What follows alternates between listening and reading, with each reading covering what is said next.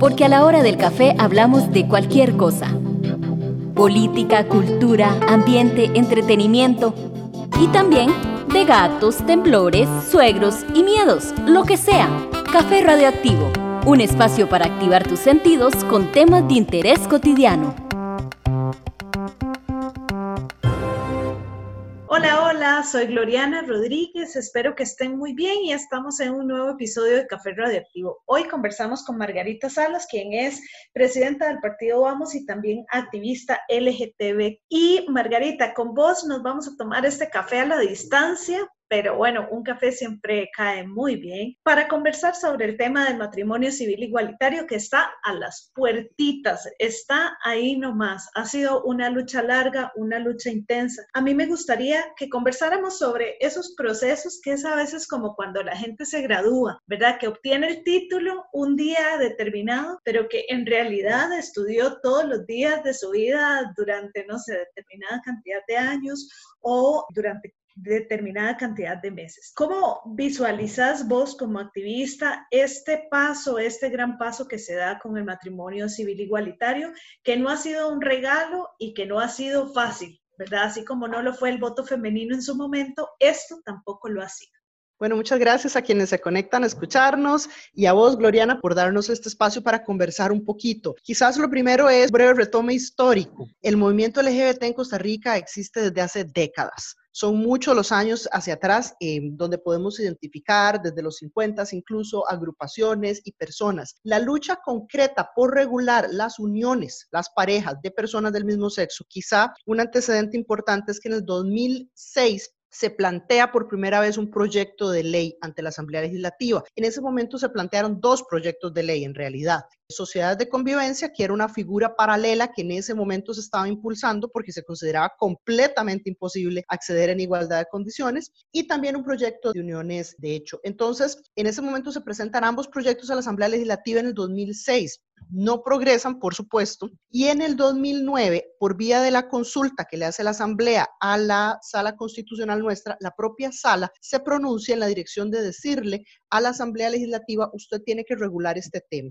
Usted tiene que generar legislación para regular las uniones entre parejas de personas del mismo sexo. En el 2010 hay un desafortunado intento liderado por Alexandra Loría y algunos sectores conservadores de someter al referéndum el tema de uniones de parejas del mismo sexo. Hacen un intento, pero afortunadamente la propia sala constitucional es quien les dice que no está bien, que es inconstitucional hacer consultas vía referéndum en materia de derechos humanos, porque no podría una mayoría votar sobre los derechos de grupos particulares. Entonces, más o menos ahí les cierra la puerta, les dice, no me vuelva a preguntar nunca más materia de derechos humanos por vía de referéndum. Eso es muy positivo porque evita esta continua amenaza de vamos a hacer un referéndum. Entonces fue en el 2010, en el 2010 celebramos muchísimo y empezamos un proceso entonces de recolección de firmas por vía del Frente por los Derechos Igualitarios, una coalición que agrupa a varias decenas de organizaciones. La idea era presentar el proyecto por iniciativa popular. En ese momento no se contaba realmente con el apoyo, pues prácticamente de ninguna fracción que viera viable presentar un proyecto de ley de matrimonio igualitario. Entonces, en el 2013 lanzamos la campaña de recolección de firmas. Ocupábamos 175 mil firmas para que el proyecto llegara a la Asamblea Legislativa. Dos años después, en el 2015, teníamos cerca de 45 mil. Pero es que esto era un proceso, ustedes no se imaginan, de parar a la gente así en parques, en cualquier lugar a pedirle la firma. Más o menos lo firmaban una de cada tres personas en San José, como una de cada siete en Limón y en Cartago. Este, en fin, avanzamos con la recolección de firmas y lo que se logró fue levantar el tema de matrimonio igualitario ponerlo sobre la agenda con mucha fuerza. Y en esos dos años pasamos de que no hubiera prácticamente nadie dispuesto a firmar el proyecto a que 13 diputaciones de tres partidos políticos diferentes estuvieran dispuestos a ponerle la firma y presentar el proyecto de ley. Entonces se presenta el proyecto de ley de matrimonio igualitario pero ahí queda porque no había cómo impulsarlo adentro. Las dinámicas del Congreso hacen que sea muy sencillo obstaculizar. Entonces, en el 2016 desde Casa Presidencial se le hace una consulta a la Corte Interamericana de Derechos Humanos. Los países pueden obtener, digamos, criterio de la Corte Interamericana de Derechos Humanos por dos vías, pues cuando son demandados, ¿verdad? O sea, por vía de casos, pero también hay otro mecanismo que es la vía de las consultas. La Corte Interamericana de Derechos Humanos es la legítima intérprete de la Convención Americana de Derechos Humanos, que por cierto se llama el Pacto de San José porque fue firmada acá, en San José. Y el país le hace la consulta a la Corte en dos vías. Le pregunta, Corte, ¿será que yo estoy en violación de la Convención Americana de Derechos Humanos por no contar con un procedimiento administrativo no judicializado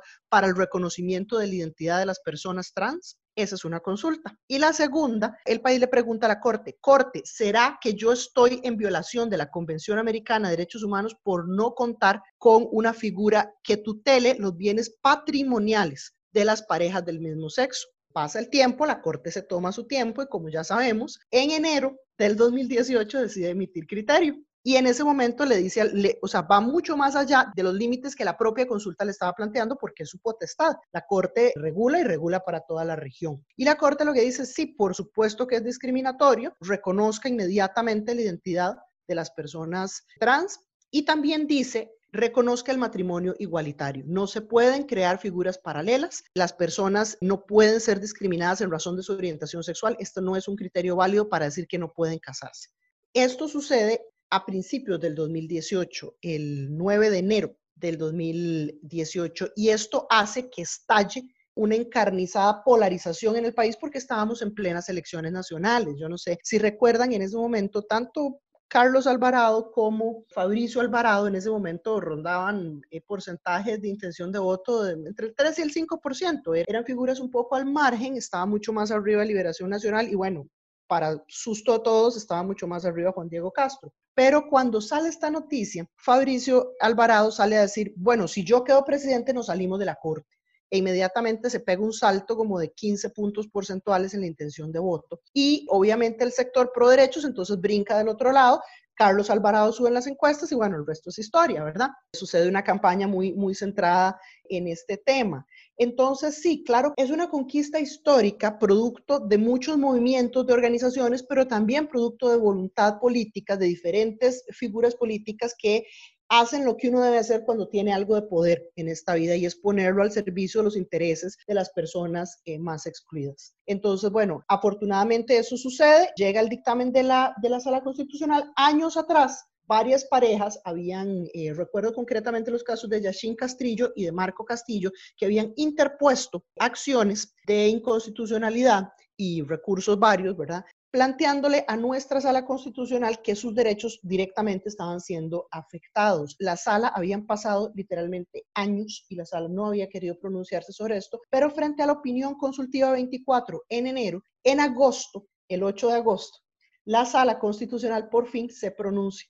sobre este tema, planteando que efectivamente es discriminatorio que Costa Rica no cuente con la figura de matrimonio y eh, en ese sentido plantea que le da 18 meses a la Asamblea Legislativa para modificar las legislaciones conexas, porque hay una serie de legislaciones conexas al tema de matrimonio, y que pasados los 18 meses, si eso no ha sucedido, de todos modos queda derogada la prohibición del matrimonio, porque es que en nuestro código de familia hay un inciso que plantea dentro de los requisitos, ¿verdad? Para poder casarse, razones de prohibición para casarse, una de ellas es ser una pareja del mismo sexo. A partir del 26 de mayo, esa prohibición queda eliminada y con eso ya las parejas de personas del mismo sexo nos podemos casar. Entonces, bueno, en estos 18 meses, naturalmente, como esperaba todo el mundo, la Asamblea Legislativa no ha hecho nada al respecto no ha legislado nada, lamentablemente, de las cosas conexas y ahora pues le tocará a los juzgados resolver individualmente los casos de legislación conexa. Pero a partir del 26 de mayo a las 00, esa prohibición queda derogada y entran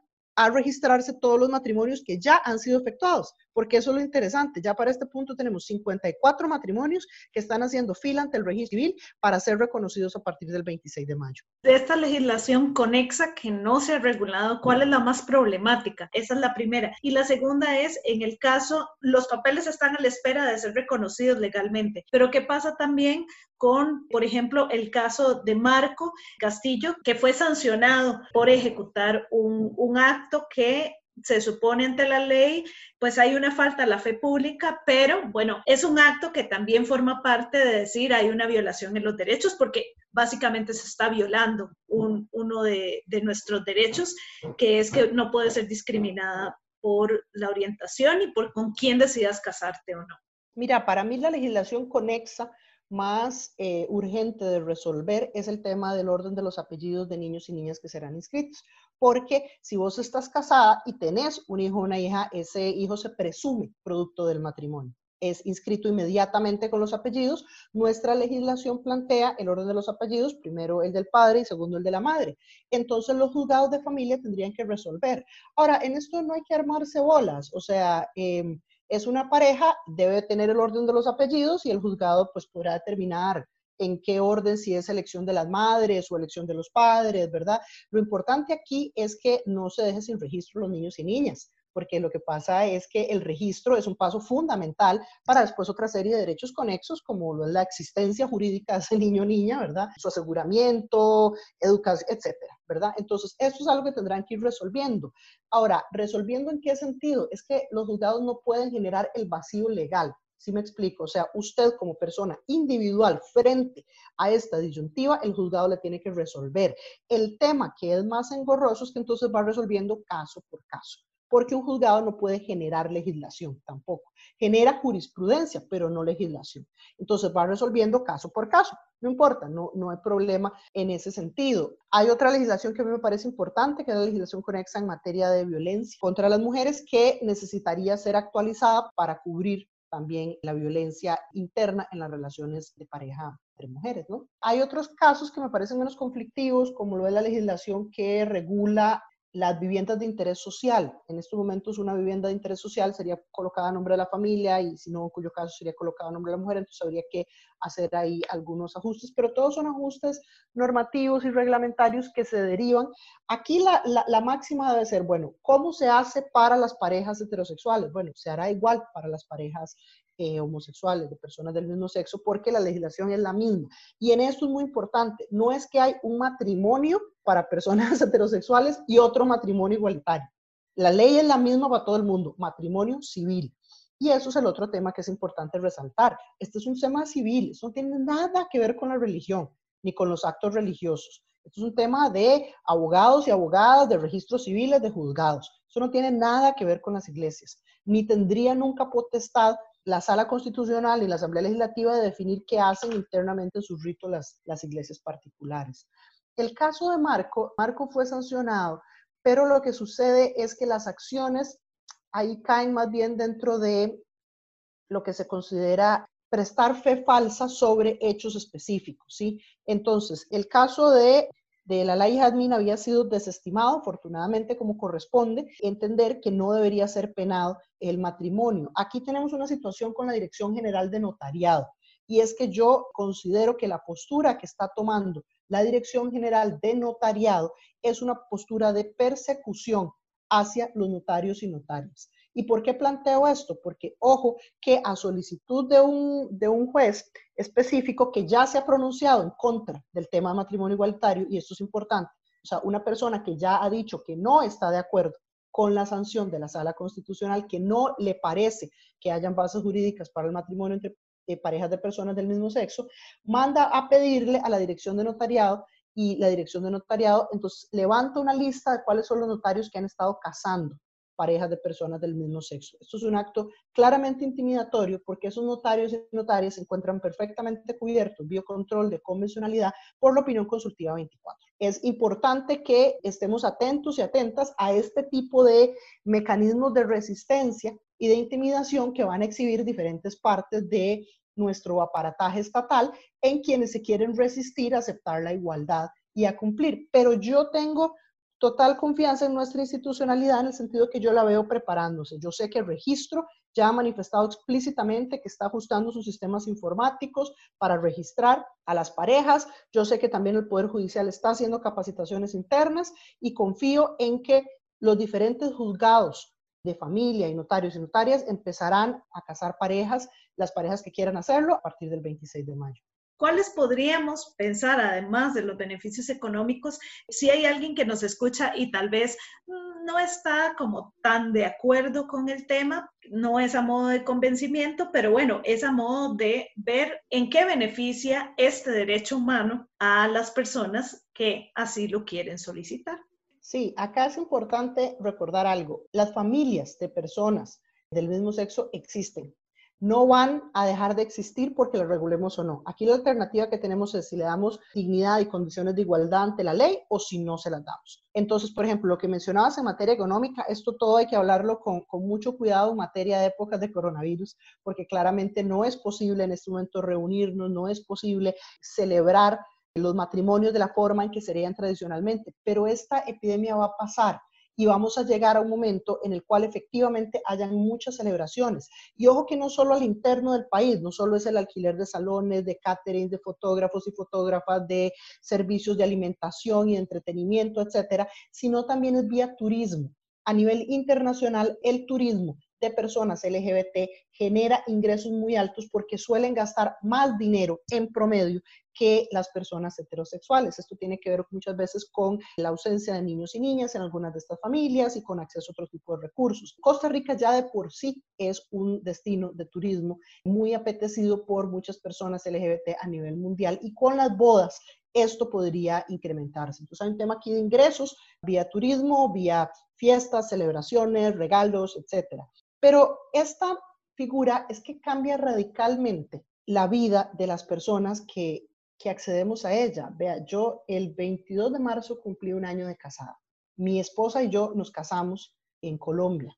Si nosotras no estuviéramos casadas, en estos momentos no podríamos estar en el mismo país y le explico por qué. A partir de que nosotras nos casamos, ella pudo obtener su residencia en el país. Si ella no fuera residente, en este momento ya se le habría vencido el permiso temporal de estadía, habría tenido que salir del país y las fronteras de Costa Rica no están abiertas para que reingresen personas que no son residentes. Entonces, bueno, la seguridad que nos da a las parejas binacionales poder permanecer y, y, vivir en el mismo país que nuestra pareja, que nuestra pareja pueda vivir en el mismo país que nosotras, trabajar en ese país, tener seguridad social, ¿sí?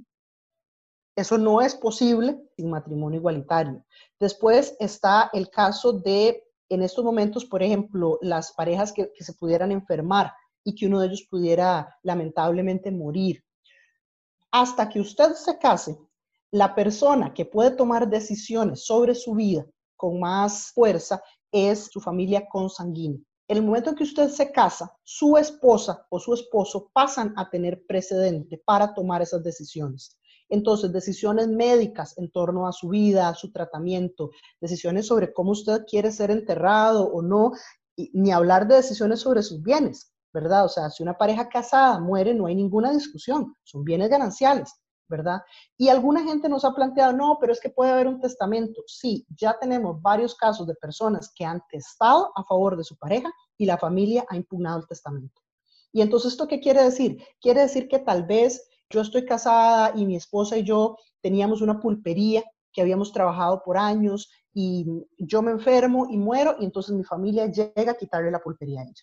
Este tipo de, situaciones. Eh, bueno, con los niños y niñas ni hablar, ¿verdad? Parejas que tienen niños y niñas y entonces esos niños y niñas se les adjudica la patria o la madre potestad a una de las personas únicamente. Y la otra, ¿qué sucede? O sea, en este momento lo que sucedería, por ejemplo, si yo después de casarme tengo hijos e hijas, si no me puedo casar, esos hijos e hijas son inscritas o a nombre mío, ¿verdad? O a nombre de mi pareja. Y si alguna de las dos muere, la otra no puede reclamar inmediatamente la paternidad, no tiene ningún vínculo legal sino que sencillamente darían esos niños se los llevarían al patronato o a la siguiente persona de la familia. Entonces, yo creo que muchas veces no nos damos cuenta cuántos elementos están protegidos por el matrimonio. Hay gente que nos dice, vea, es que yo no ocupo casarme. Y yo lo que pienso es, qué, qué dichoso, qué dichosa que tiene todas las certezas jurídicas para proteger a su familia sin casarse. Porque es que con frecuencia no pensamos que las uniones de hecho son una figura derivada del matrimonio. Sí, después de tres años, usted de convivencia con una persona demostrada obtiene las, diferentes protecciones que le brinda el matrimonio, pero eso es así porque existe la figura de matrimonio. Entonces, las personas ahora en adelante, las parejas de personas del mismo sexo también van a poder optar por la figura de unión de hecho, pero no podíamos hacerlo antes de que se aprobara el matrimonio igualitario. Las parejas nos casamos por amor, las parejas nos casamos porque amamos a alguien y queremos proteger a esa persona y queremos hacer vida en conjunto. Entonces yo espero que a partir del 26 de mayo hayan muchísimas ollas de arroz con pollo y hayan familias enteras celebrando la vida y el amor de estas nuevas familias que están empezando. Yo, yo pienso que odiar en abstracto es muy sencillo, pero odiar en concreto es un poco más difícil. Y conforme las familias vayan viendo el amor, el entusiasmo y la alegría de estas nuevas familias que se van formando, hay muchos corazones que se van a, que se van a volcar. ¿Qué se espera en general en el movimiento? ¿Se ha planteado alguna acción de aquí a allá? Desde los movimientos sociales esperamos que la Asamblea tenga la responsabilidad de enfocar su fuerza y su energía en proyectos de ley necesarios para atender la emergencia del COVID-19 en Costa Rica y no tratar de escarbar en situaciones que ya fueron resueltas por la sala constitucional. Esto ya fue resuelto, esto es un hecho, el matrimonio igualitario entrará a regir a partir del 26 de mayo. Desde el movimiento social, parte de lo que estamos haciendo es preparando información, en los próximos días va a estar saliendo diferentes em, cápsulas y elementos informativos para contarle a la población cómo son los pasos y los elementos de procedimiento que tienen que seguir para poderse casar. Entonces, bueno, importante irnos preparando para este cambio. Yo pienso que todos y todas podemos hacer un poquito de activismo desde la perspectiva de tener esta conversación con nuestras familias, ¿sí? Tal vez eh, tener esta conversación con nuestros papás o mamás, con nuestras abuelas, hermanos, tíos, tías en el chat del barrio. No tenemos que ser una persona LGBT para ayudar a explicarle a los demás por qué es importante que todos y todas tengamos los mismos derechos. Agradecerte, Margarita, por este café, por esta conversación. Gracias a ustedes y bueno, feliz 26 de mayo. Feliz 26 de mayo. Yo soy Gloriana Rodríguez y nos encontramos en el próximo episodio. Chao. Un espacio producido por Radio U desde la Universidad de Costa Rica.